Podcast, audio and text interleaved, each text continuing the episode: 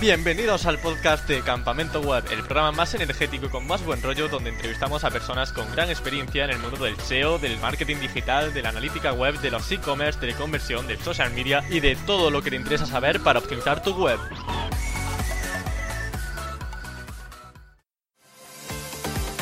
El invitado de hoy ha hecho de todo y sin duda alguna logra sobresalir con cualquier reto que se proponga. Dirige su propio curso de SEO y marketing digital llamado Wontalia, tiene su propio blog y canal de YouTube, es el jefe del departamento SEO de Webpositor, es ponente y docente en el sector del posicionamiento web y como no, acumula una gran experiencia en este mundo digital. Hoy tengo ni más ni menos que a Luis Villanueva. Bienvenido Luis, ¿qué tal estás? Pues muy bien, eh, Emilio. Un gusto estar por aquí y que me hayas invitado a participar en, tu podcast. Nada, hombre, el placer es mío. Y Luis, voy a ser directo con la primera pregunta. ¿El SEO es sencillo? El SEO no es sencillo, eh, claro que no. Eh, si, si, algo en esta vida fuera sencillo, todo el mundo estaría dedicado a ello. El SEO, es otra disciplina más, al igual que hay un montón de disciplinas.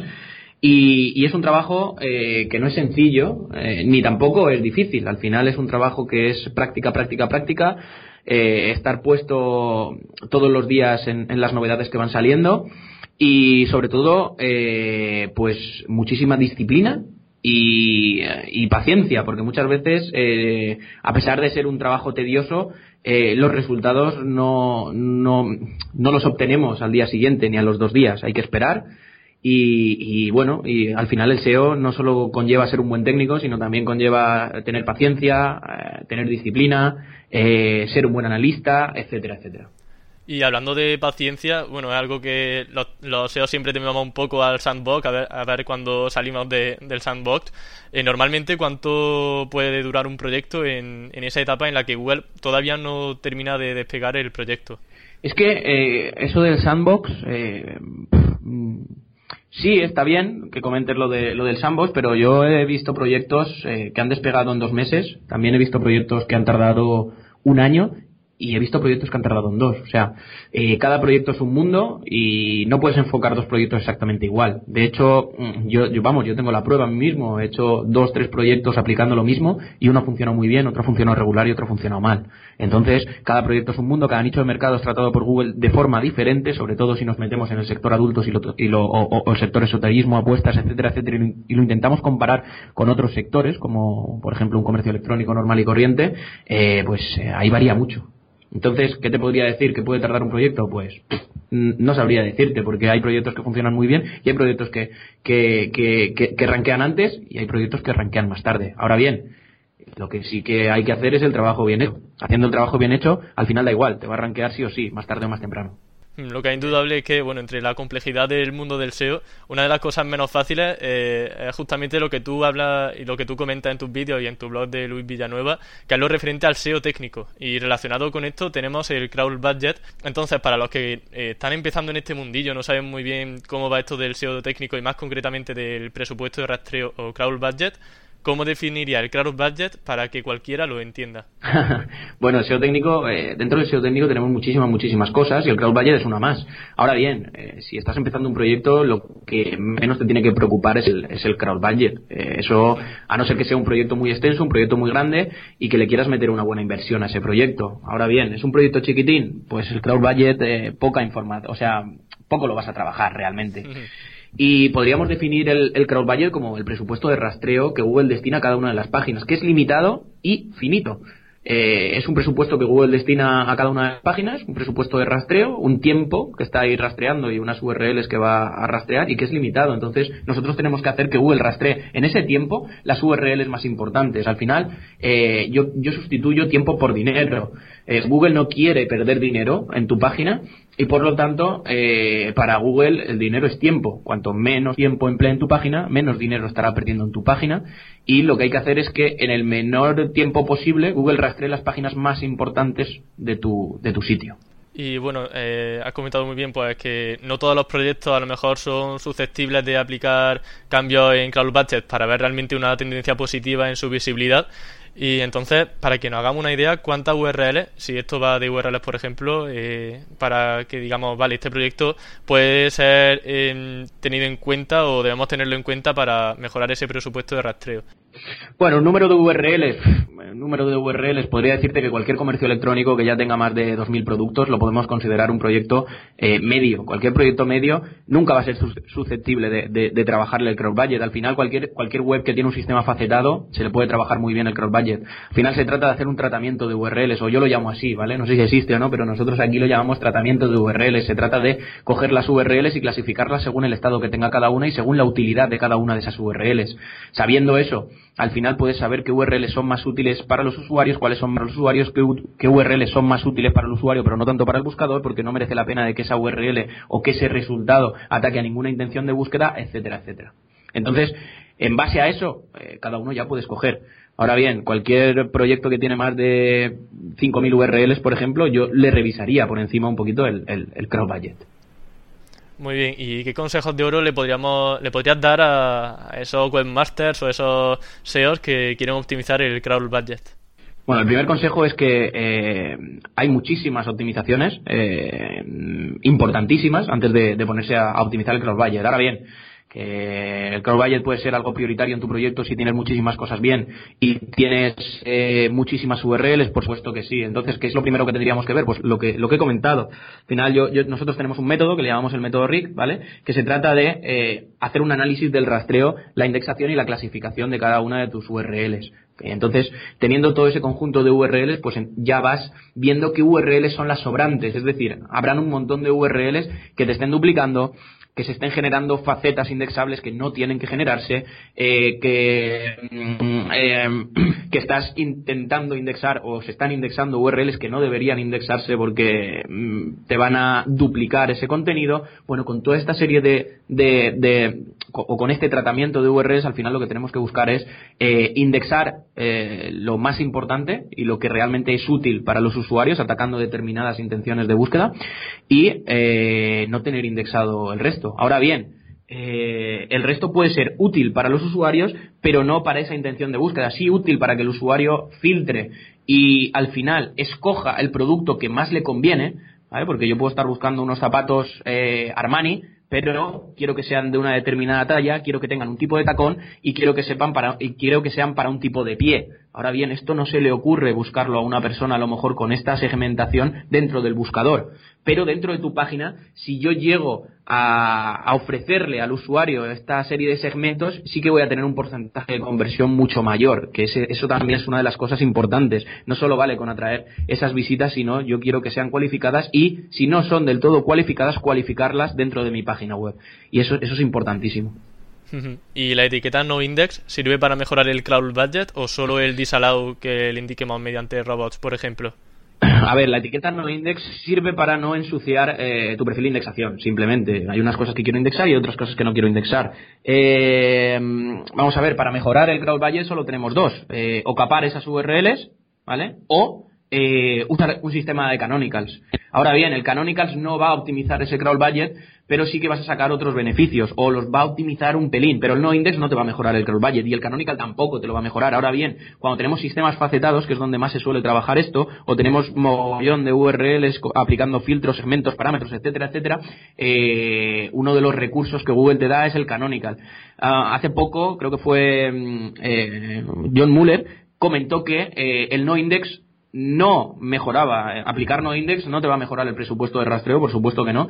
Y el canonical te lo puede mejorar algo, pero no es una solución buena. Al final tenemos diferentes soluciones y una de ellas pues puede ser eh, capar esas URLs que no te interesen. Ahora bien, muchas veces capar no es la solución, porque mucha gente dice voy a optimizar el presupuesto de rastreo, voy a optimizar el crawl budget y se pone a capar por robots un montón de URLs y esa no es la solución, porque luego tienes enlaces internos apuntando ahí, porque luego tienes enlaces externos apuntando ahí, porque muchas de esas que has capado tienen una relación indirecta con otras URLs y a su vez tienen búsquedas y la gente lo está buscando, o sea, eh, hay que saber un poquito con qué URLs puedes capar y luego qué información estás enviando a esas URLs que ha escapado y, si realmente estás enviando a Googlebot a esas URLs escapadas. Y si, por ejemplo, no será mejor que utilices un sistema facetado en base a eh, Ajax y jQuery que no te cambie la URL porque no tiene búsquedas, pero sí que le sirve ese filtro al usuario. O sea, muchísimas cosas realmente. Pero sí, una solución eh, prioritaria, por decirlo de alguna manera, para ahorrar ese presupuesto de rastreo es o no tener esas URLs, porque muchas veces hay un, hay un tipo de URLs que yo le llamo las URLs basura, que están pero no tienen que estar porque no aportan ningún beneficio al usuario y por supuesto muchísimo menos al bot. Eh, y esas son las que hay que eliminar, no hay que capar, porque mucha gente dice, bueno, pues estas las capo. No, no, es que tienes que eliminarlas. Tienes que ejecutar un código 410, o tienes que devolver un 404, o tienes que hacer un 301 a la buena.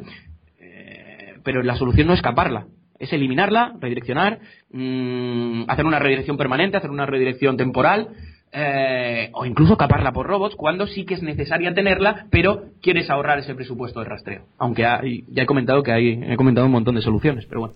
sí, sí, vamos, desde luego la respuesta ha sido genial. Y te voy a proponer dos ejemplos, ¿vale? Para ver si convendría o no eh, capar o, o usar la etiqueta canonical en su defecto. Eh, imaginemos, por ejemplo, una ficha de producto que no aporta nada de tráfico, que tampoco está posicionando para una keyword que apenas tenga búsqueda. En ese caso sí que convendría eh, capar o bueno poner el disallow para esa URL. Vamos a ver, eh, lo primero que tenemos que hacer es cuántos productos tenemos, ¿vale? Porque tú me has hablado de una ficha de producto, cuántos productos tenemos y cuántos de esos productos tienen realmente búsquedas. A partir de ahí yo digo, vale, pues de estos productos, ¿cuáles son los que sí que tienen búsquedas? ¿Cuáles son los más importantes a nivel de búsquedas y a nivel de, eh, por decirlo de alguna manera, mmm, no me sale la palabra, beneficio, porcentaje de beneficio que voy a obtener por cada producto y, establezco, eh, digamos, un, un, baremo en el que digo, este tiene muchas búsquedas, es un término muy popular, eh, es un producto muy popular, tiene buena tendencia y encima tengo un buen porcentaje de beneficio de este producto, pues aquí sí que merece la pena crear un contenido original, que no es necesario que sea extenso, un contenido original que dé una respuesta a esa intención de búsqueda de ese usuario que ha ido buscando ese producto en concreto, punto final, y eh, sí que merece la pena indexarlo. Ahora bien, eh, uno que no tiene búsquedas, un, producto que no tiene búsquedas como tal, ese producto, mm, yo lo dejaría en no index. No ahorraría presupuesto de rastreo, simplemente lo dejaría en no index para no ensuciar ese, ese, ese perfil, por decirlo de alguna manera, de, de, indexación, porque ese contenido seguramente o sea sin content o sea contenido, o sea contenido duplicado externo. Si fuera contenido duplicado interno, habría otra solución mejor que el no index, pero al ser contenido duplicado porque eh, otros proveedores también sirven a mi competencia, o sea, el mismo proveedor mío sirve a mi competencia y tiene el mismo contenido que yo, yo no lo voy a indexar, voy a tener un beneficio. No voy a hacer ese presupuesto, no voy a mejorar ese presupuesto de rastreo con ese producto, ojo, o sí, porque al final, mediante enlaces internos es como yo voy a manejar ese presupuesto de rastreo y si en vez de una paginación hacia todos los productos hago un scroll infinito, Google no va a leer eh, toda esa información o esos productos que hay debajo y solo va a ir recorriendo unos determinados productos que yo voy a querer que recorra. No sé si me sigues. Sí, sí, sí. Entonces ya estoy ahorrando presupuesto. Fíjate, yo ya estoy ahorrando con, ese, con esa técnica que la explicaré en YouTube más adelante. Eh, yo ya estoy eh, mejorando mi presupuesto de rastreo con esa técnica sin necesidad de bloquear nada por robots ni usar canonicals. Fíjate, funciona de puta madre. Y si tenemos un e-commerce y bueno, lo típico es que tengamos un catálogo y dentro algunos filtros. El tratamiento de esos filtros imagino que variará mucho dependiendo de, cada proyecto, de la programación que tenga. Pero por ejemplo poner el canonical en los filtros y en los parámetros que van eh, de forma sucesiva es una buena solución. Es la que Google recomienda y es una es una de las mejores. Al final yo juego yo juego o con ese eh, bueno creo que lo que me estás preguntando es en una categoría donde tengo x productos por ejemplo en la categoría de zapatos Armani vale que ya estoy filtrando por zapatos y estoy filtrando por la marca Armani quiero hacer una serie de filtros por ejemplo por color por talla y por precio ¿no? sí sí sí. Vale. Entonces ahí hay dos soluciones. Eh, una es aplicar canonicals para que se me genere una URL que puede ser eh, que puede ser compartida y enlazada y otra muy diferente es usar una programación con Ajax y jQuery en la que cuando el usuario ejecute un filtro la URL no me cambie. Sí que me cambie la ordenación de los productos y los filtros de los productos eh, en base a ese segmento que el usuario o ese filtro que el usuario ha aplicado, pero no se me va a generar otra URL. Por lo tanto, no voy a ensuciar eh, de, diferentes URLs pues eh, esas, esas, esas posibles combinaciones. Ahora bien, como no tenemos una URL que se me ha generado de ese filtro, no va a poder ser compartida esa segmentación, ni va a poder ser enlazada esa segmentación. No sé si me sigues. Sí, sí, sí. Ahora bien, si, si uso el sistema, es que cada, uno, cada cosa tiene sus pros y sus contras, ¿vale? Eh, ahora bien, si en el otro sistema en el que he usado Canonical empiezo a recibir a una categoría, a, un, a un filtro, por ejemplo, o a una determinada segmentación, muchos enlaces, seguramente se nos salte ese canonical y esa web, esa URL sea indexada. Pero bueno, será bueno porque ya sé que eso es algo popular y algo que la gente está buscando y que a la gente le está pareciendo curioso. Muy bien, y hablemos ahora de la etiqueta canonical que ha surgido aquí también en, la respuesta. Que, bueno, para los que no lo sepan, se trata de una recomendación que le damos a Google sobre qué URL es la buena en caso de haber, por ejemplo, pues varias secciones similares. El caso que comentábamos de eh, zapatos rojos para mujer, zapatos rojos para hombre y, bueno, un largo etcétera para los filtros, por ejemplo. Entonces, me gustaría pedirte algún ejemplo en los que vea adecuado el uso de la etiqueta, aparte de lo que hemos visto en el catálogo. Y si se te ocurre alguna mala práctica, pues también será bienvenida. bueno, pues eh, al final eh, lo que no se puede hacer es abusar de los canonical. Lo que no se puede hacer es eh, generar 100 URLs apuntando a una única categoría con ese canonical. Eso no es bueno. ¿Vale? Ahora bien, el canonical es una solución muy buena, es una solución que Google recomienda y es una solución que Google tiene dentro, o, por decirlo de alguna manera, la tiene en cuenta. Ahora bien, no deja de ser una sugerencia, a pesar de que haya gente o incluso herramientas como por ejemplo Screaming Frog que lo consideren una directiva, no es una directiva. Ya lo ha dicho Google, lo ha dicho hace poco, a lo mejor dentro de un tiempo será una directiva, pero hoy por hoy es una sugerencia. Esto significa que hay otros factores mucho más importantes a los que le va a hacer caso antes que un canonical. Por lo tanto, eh, no sabría qué ejemplo ponerte para, para, para un buen uso de un canonical, pero me viene a la mente, imagínate, una página que vende folios, ¿vale? Y yo estoy en la, en la categoría de folios. Y tiene folios a 4, folios a 5, folios a 6, folios a 7. Y yo ya estoy rankeando, ¿vale? Por la categoría, eh, por folios a 5, folios a 6, folios a 7, folios a 8. Por lo que tengo que hacer es, si quiero generar eh, URLs diferentes para cada una, simplemente aplicarle un canonical. Porque si las voy a abrir, al final lo que voy a hacer es eh, confundir, por así decirlo, a Googlebot. Es una cosa que ya he probado, es una cosa que funciona bastante bien y que eh, va a mejorar. Ahora bien, si tuviera muchos más preferiría poner un noindex con canonical. ¿Y todas las URLs deben tener un canonical hacia sí misma? Sí, para mí sí. Porque a la hora, al final a Google le, da exactamente igual, a Googlebot, ¿vale? Pero a la hora de tú analizar un site y tú ponerte con las herramientas a, a hacer un tratamiento de URLs siempre es mejor. Yo siempre recomiendo que todas las URLs tengan una canonical hacia sí mismas, a no ser que quieras canonicalizar, a no ser que tengas un sistema facetado, que quieras eh, enviar un canonical a otra por algún motivo, etcétera, etcétera. Pero mm, por norma general, todas hacia sí mismas.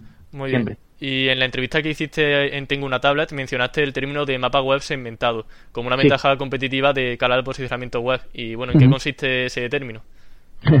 Bueno, el mapa web segmentado, al final, eh, nosotros analizando, analizamos muchas webs, ¿vale? Y hay una que me gusta bastante, que es la de un como, y para que todo el mundo lo tenga en cuenta, si entras a un como y entras a cada uno de los subdominios, que son secciones gigantes que luego a su vez tienen subsecciones, abajo del todo, en el footer de cada una de las secciones, puedes ver un mapa web.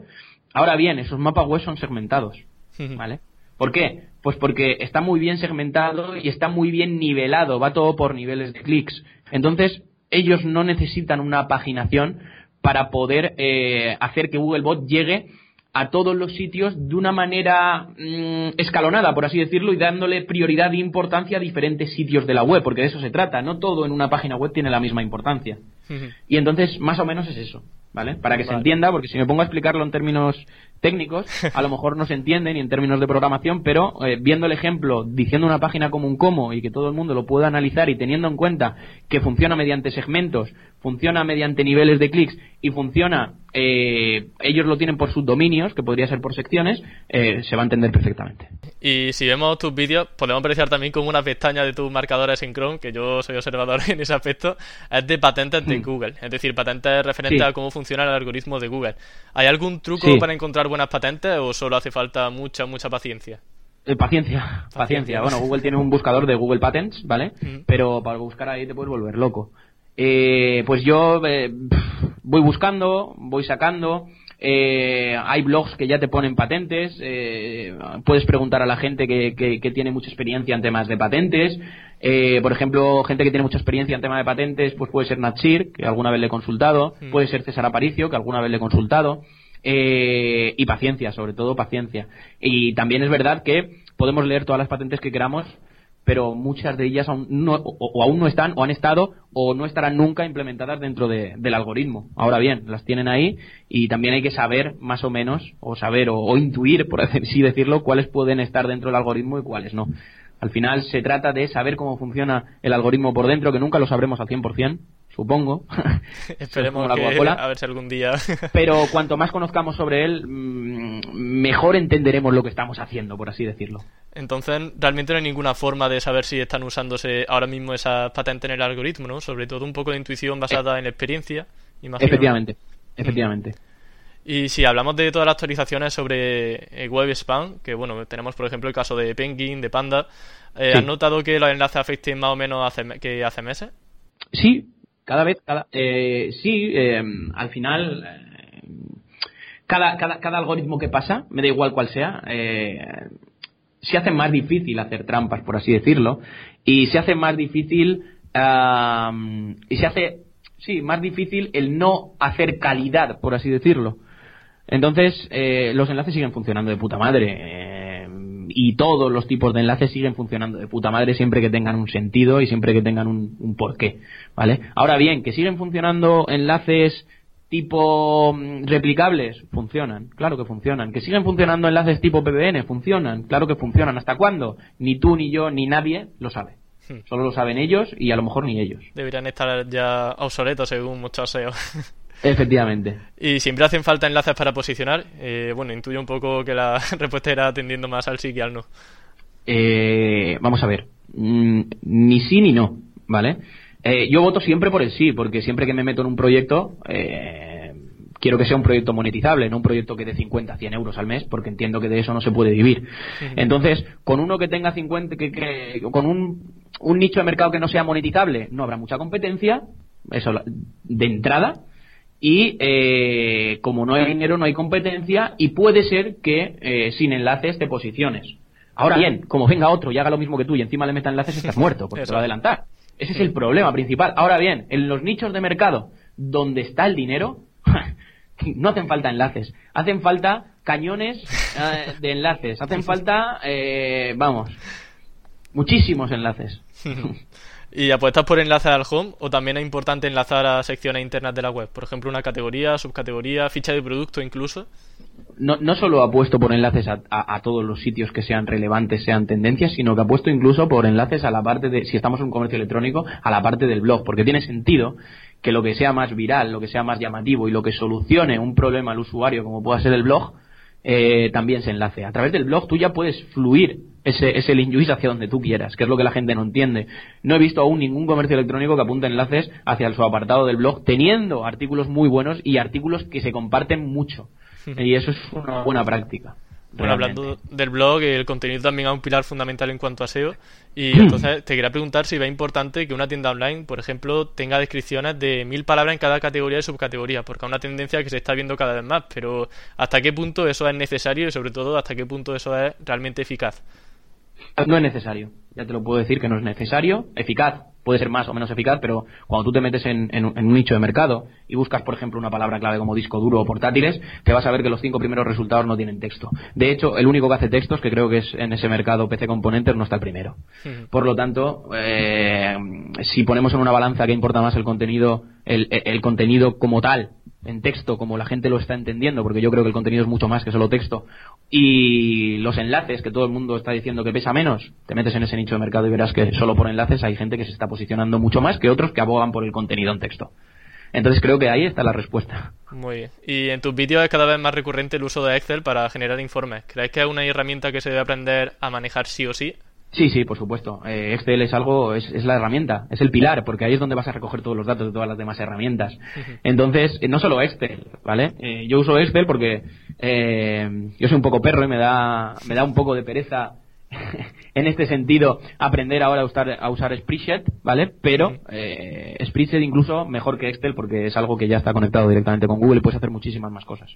Muy bien, pues ya encarándonos un poco más en tu lado personal, en tu biografía hablas de que en tu inicio dejaste la agencia de SEO que fundaste con un amigo para hacer algo diferente. ¿Ese algo diferente era tu blog? Mm, no necesariamente, pero sí. Eh, había muchas veces, eso fue una, una de las cosas que hice, ¿vale?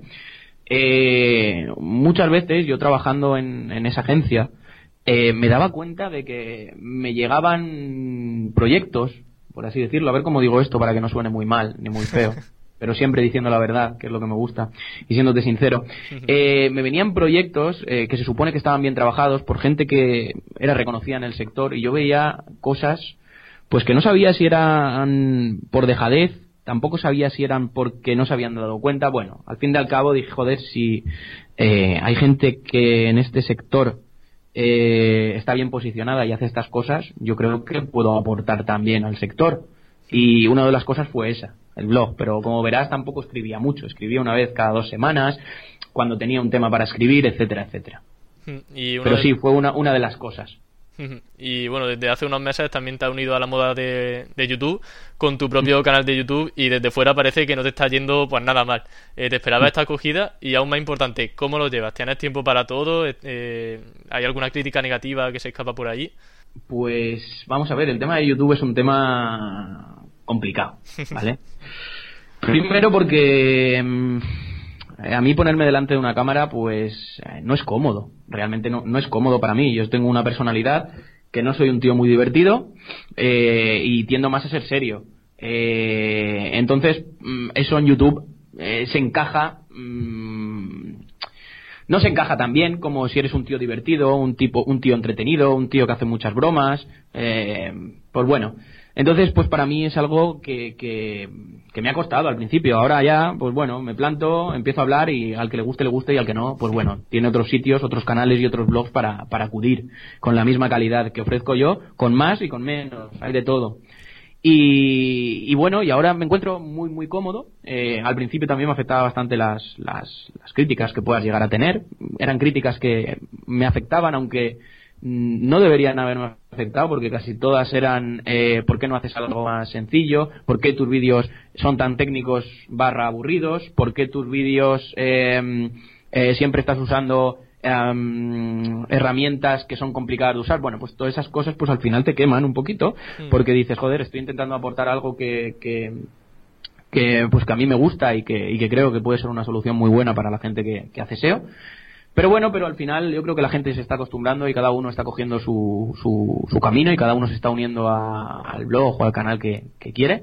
Y a mí pues me está, me, está aportando mucho como todo lo que he hecho en, en todas, en todas las, las facetas de, de mi vida. En este caso, pues me está aportando el, salir de mi área de confort, el ponerme delante de una cámara, el acostumbrarme a hablar delante de una cámara, el, el no sé, un montón de cosas. Para mí todo, todo es positivo, todo es positivo. La acogida que ha tenido, no me lo planteé realmente. No hice ninguna estrategia para decir, pues quiero llegar a tantos suscriptores o quiero hacer tantas tal o quiero que mi vídeo lo vean aquí o quiero... No, esto es puramente. Tiene su parte de marketing, ¿vale? Y tiene su parte de. Eh, que es algo que yo quería hacer por mí mismo. Porque si no lo haces tú, lo va a hacer otro. Eso es lo principal. Y segundo, creo que es un buen canal de marketing porque la inversión que podamos hacer desde la agencia en otra cosa, mejor hacerla en, en, YouTube, porque al final es una inversión, que si la edición del vídeo, que si el tiempo que tengo que estar aquí, que si la cámara, que si el no sé qué, que si el no sé cuánto, es tiempo y esa es la inversión que nosotros queremos, tenemos que hacer.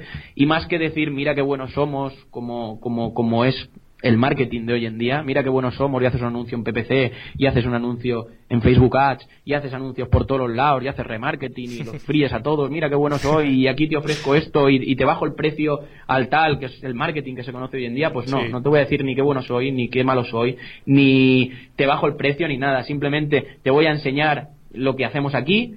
Si quieres te lo haces tú y si no, pues mira, aquí puedes ver lo que nosotros hacemos y tú serás el que diga si lo hacemos bien o lo hacemos mal.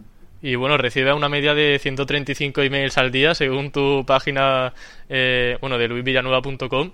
¿Cuál es el secreto para no morir en el intento? Porque bueno, yo me imagino 135 emails y, vamos, se me cae, vamos, la cara al suelo. Es una media, ¿vale? A veces son menos, a veces son más. Hmm, pero bueno, aún así, oscilando entre eh, Pues mira, muchos de esos, muchos de esos son publicidad, spam y gente que quiere que le patrocine algo, hmm. ¿vale? Eh, otros son consultas de, gente, consultas, vamos, todos los días tengo consultas y bastantes de gente que son las que me interesan, porque son las que quiero contestar realmente. Y luego tengo otro tipo de emails. El secreto está en que no lo gestiono yo todo. Ah, tengo ayuda, y lo, pero lo que sí que gestiono realmente, que me gusta gestionar, son las dudas de la gente. Entonces, pues ahí sí que, sí que, pues con eso disfruto. Disfruto porque muchas veces esas dudas se convierten en dudas también para mí, porque te preguntan una duda que es muy enrevesada de una cosa muy en concreto, muy tal, y digo, coño, pues esto tengo que probarlo, esto tengo que tal. Y otras, pues se contestan enseguida. Bueno, seguro que tú también te has encontrado con este tipo de consultas. Digamos de las que, que al final aprendes. Sí, también son una fuente de inspiración para sacar nuevos Sí. artículos. Y bueno, justamente con eso, el tema de las ideas para hacer vídeos y de hacer blogs, ¿alguna vez has tenido alguna, bueno, digamos, no crisis, pero sí algún momento de no saber qué publicar porque ya te has quedado sin ideas? Pues te digo la verdad. ¿Sabes cuál es mi calendario? Mm, no. Pues es, es muy sencillo. Es qué he hecho los últimos tres días y eso es lo que voy a explicar. La diferencia, ¿vale? Porque yo he hablado con gente que se prepara artículos, que se prepara vídeos, eh, y bueno, la diferencia, porque a mí me preguntan, Luis, es que ¿cuánto te cuesta hacer ese vídeo que has hecho que es muy técnico, que ha durado tanto, tal? Y digo, nada, sentarme y, co- y, y a lo mejor eh, me he equivocado con una palabra, pero lo cortan desde, desde la edición. O sea, nada, absolutamente, absolutamente nada. Es decir, la parte del vídeo que más me cuesta a mí, la única que repito, mira, de los últimos 10 vídeos, la única parte que he tenido que repetir cuatro o cinco veces es la presentación. Porque es algo, es algo donde no me encuentro cómodo. Porque al final tengo que presentarme y no estoy hablando de lo mío. Tengo que hacer una presentación Claro. de lo que voy a hablar. Y entonces ahí pues puedo usar diferentes... Y fíjate que son 10 segundos, pero en esos 10 Sí. segundos me equivoco más que en los otros 15 hablando del tema. Entonces, yo cuando alguien viene y me dice, no, es que yo he estado una semana para prepararme este artículo, digo, joder, si estás una semana para prepararte un artículo es que no controlas del tema, tío. Y es la verdad. Entonces a mí hacer un vídeo me cuesta subirme al, al- a la pecera que le llamamos aquí, al sitio de grabación, encender el portátil y ponerme a teclear. O irme a la pizarra, escribir en la pizarra en un momento lo que he hecho los tres últimos días y fuera. Al es final que no es me preparo absolutamente nada. Y se nota en los vídeos muchas veces que tenemos que tapar porque he puesto, en los vídeos los tenemos que editar y tapar una parte porque he puesto a lo mejor datos de algún cliente o porque se ven datos de tal y lo, lo tapamos para que no se vea, claro. Sí. Es que no me cuesta. Ahora bien, eh, habrá un momento que tendré que hacerme un calendario que ya me lo estoy pensando de cosas, porque al final esto puede ser una, una locura y hay veces que se me van a solapar temas de que, que na- ya no voy a poder evitar. Sí. Y bueno, salta a la vista también que era una persona que, aparte de YouTube, del blog, de la agencia, eh, haces deporte. ¿Influye eso en, en tu actividad o en la productividad que puedes tener a lo largo del día? ¿Cómo, cómo? Repíteme Sí. la pregunta, me, me he perdido. Sí, que sí, influye eso en la actividad o en la productividad que puedas tener a lo largo del día. Es decir, hacer deporte, digamos que te, eh, te hace ser más productivo, de que tengas mayor actividad durante el resto del día. Uf, pues la verdad es que no tengo, no tengo ni idea porque estoy acostumbrado. Al final, yo me levanto por la mañana, desayuno, me voy al, al, al- al gimnasio que lo tengo al lado de casa, eh, me ducho y voy al trabajo. Sí, lo de estar en el gimnasio que esté cerca Entonces, de yo, casa sí que noto, sí que noto que cuando te levantas, nada más levantarte, desayunas y te pones a hacer deporte, empiezas, empiezas aquí la jornada con una, con una energía que a lo mejor otros no tienen, que vienen más dormidos, vienes tal, yo, yo vengo con una energía brutal. Sí, Esa energía, pues al final, yo creo que el deporte es beneficioso para todo al final. Hmm. Eh, a mí me hace que me enferme mucho menos que a lo mejor el resto de la gente, porque al final estás haciendo deporte, luego te duchas, luego sales, tienen, luego tienes más energía. Eh, no sé, a mí me aporta un montón de cosas, porque luego hay gente que sin hacer deporte es así de por sí. Pero no sé, a mí me aporta eso, me aporta el tener una energía doble, por así decirlo, por las mañanas y, y, el, y, el, y el que no me ponga tantas, tantas veces enfermo, porque al final eh, no me gusta ponerme enfermo porque me gusta, me gusta lo que hago todos los días. Y de cara a friki, aparte del SEO.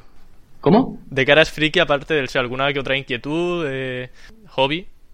Hobby, pues el deporte, el Atlético de Madrid y, y poco más. Poco más, soy una persona bastante simple, siempre que me lo preguntan lo digo, soy muy simple y muy transparente, o sea, lo que ves en, en las fotos y lo que puedas ver por ahí es lo que es lo que soy, hacer deporte, hacer SEO, eh, salir con los amigos y el Atlético de Madrid, este año no, no estamos muy bien, No, no ha habido suerte.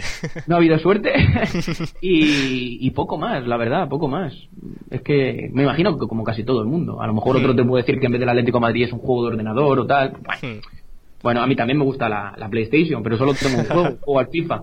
Solo me gusta ese juego. Me dices cualquier otro juego y no tengo ni idea, ni sé jugar ni nada. Pero el FIFA, pues bueno, pues es el que siempre he jugado. De hecho, solo tengo, es una cosa que, que aquí nos reímos todos, porque tengo la Play y solo tengo un juego. Bueno, tengo muchos, pero del mismo. El FIFA 12, el 13, el 14, el 15, el 16 y el 17. No pasa ahí, ¿no? otro, tío. Bueno, Luis, pues muchísimas gracias. La verdad que ha sido un placer tenerte aquí como entrevistado.